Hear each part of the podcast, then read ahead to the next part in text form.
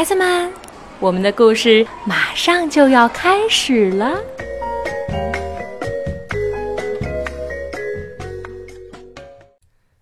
小朋友们好，我是罗宁叔叔。今天我给大家带来的故事名字叫《六个人》，作者是英国的大卫·麦基，由芝麻团长翻译，河北出版传媒集团河北少年儿童出版社出版。很久很久以前，有六个人，他们周游全世界，想找一个可以安安稳稳过日子的地方。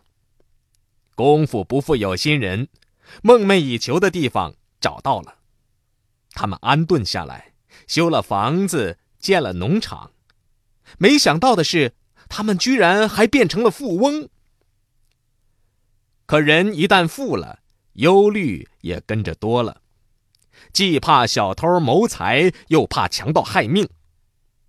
时光流逝，六个人觉得必须得采取点行动了。他们搭起瞭望台，站在那儿可以牢牢看着自己的地盘这可真是个累活要放哨就得整天在梯子上爬上爬下。为了省点力气，他们决定雇佣六个士兵来站岗。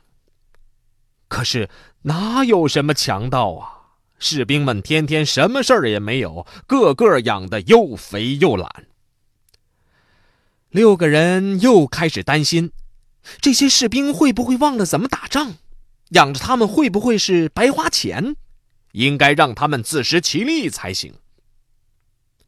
隔壁就有个农场，干脆让六个士兵去抢劫，这该不是什么难事儿。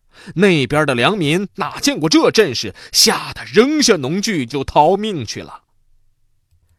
士兵们骄傲的列队凯旋，六个人快活的摩拳擦掌。他们尝到了强大的滋味从此再也不用担惊受怕了。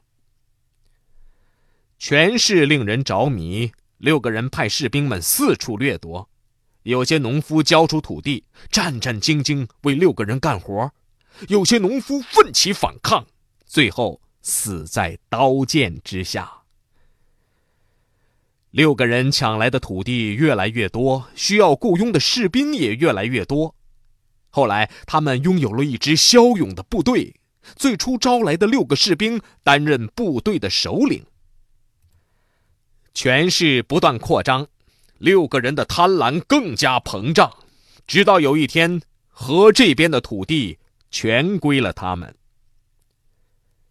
有些农夫逃到河对岸，那里的人们还过着太平日子。可听了六个人的故事后，那边的人也担心起来。大伙儿聚在一起商量对策，决定把所有的人分成两个组，轮流当班。这个组劳动的时候，那个组操练，万一被侵犯也好有个防备。一河两岸，这边加一个哨兵，那边也不甘示弱。日复一日，相安无事，哨兵无所事事，实在无聊。一天，有只小鸭飞过，两个哨兵。眼看着同时开了弓，可是都射歪了，两支箭朝着河对岸各自飞去。